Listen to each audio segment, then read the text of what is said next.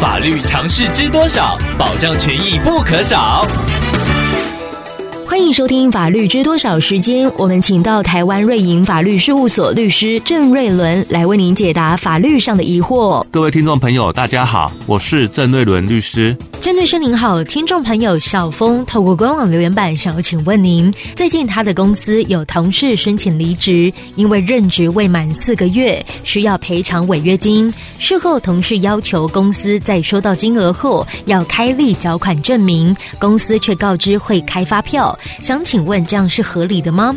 另外，公司要离职人员在发薪日当天回总公司领薪水，同事要求依照以往转账的方式给薪，但公公司仍然坚持一定要回公司领现金。想要请问这样的做法是合法的吗？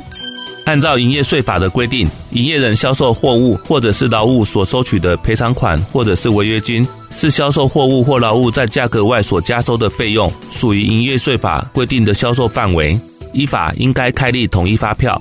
营业人如果符合这种情况，应该自行检视有没有开立统一发票交给买受人，并且报缴营业税，以免被查获后受到处罚。因此，公司要求离职同事开立缴款证明，并表示会开发票，这是为了符合公司报税的相关规定。而关于薪水给付的方式，劳基法只有规定雇主应该是以法定通用货币来给付工资，并没有规定雇主应该是以何种方式给付工资。